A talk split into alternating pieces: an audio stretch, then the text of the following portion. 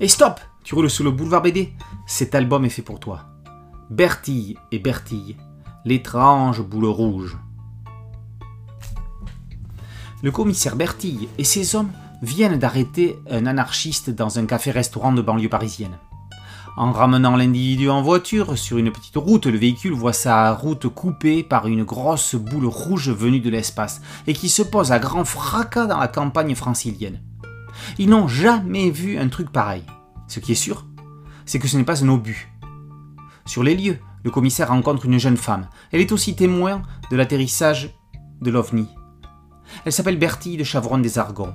C'est une petite bourgeoise qui aime bien fourrer son nez dans les affaires qui ne la regardent pas forcément. Pendant ce temps, le prisonnier disparaît dans la nature.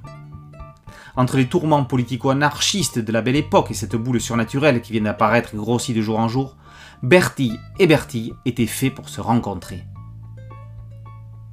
Eric Stalner écrit un polar d'ambiance dans une époque de retour au calme international mais marquant le retour des troubles nationaux.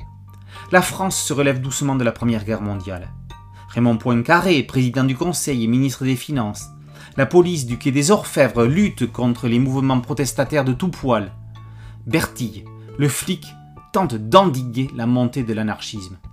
Ça, c'est pour l'ambiance, le quotidien. Ce qui le préoccupe plus, c'est cette boule rouge qui risque d'écraser la Terre entière si elle continue sa croissance. Ça, c'est pour la véritable intrigue de l'album. Stalner convoque tout un tas de références du cinéma français. Bertille, lui, est un Lino Ventura sympathique qui n'hésite pas à faire goûter son poing à qui le mérite. Bertille, elle, est l'Audrey Tautou du merveilleux destin d'Amélie Poulain, brune, caricoure et curieuse, sauf qu'elle, elle est noble. Il y a aussi Valardin, qui, même s'il ne lui ressemble pas, porte le même nom que l'inspecteur joué par Jean Poiret dans les films de Chabrol, chantre du cinéma policier d'ambiance.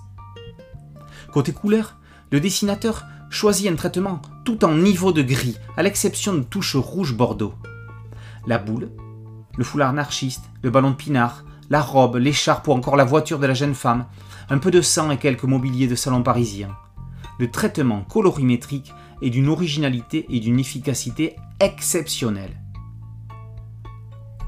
Cette boule énigmatique, dont on ne sait d'où elle vient, ne serait-elle pas une allégorie du Covid?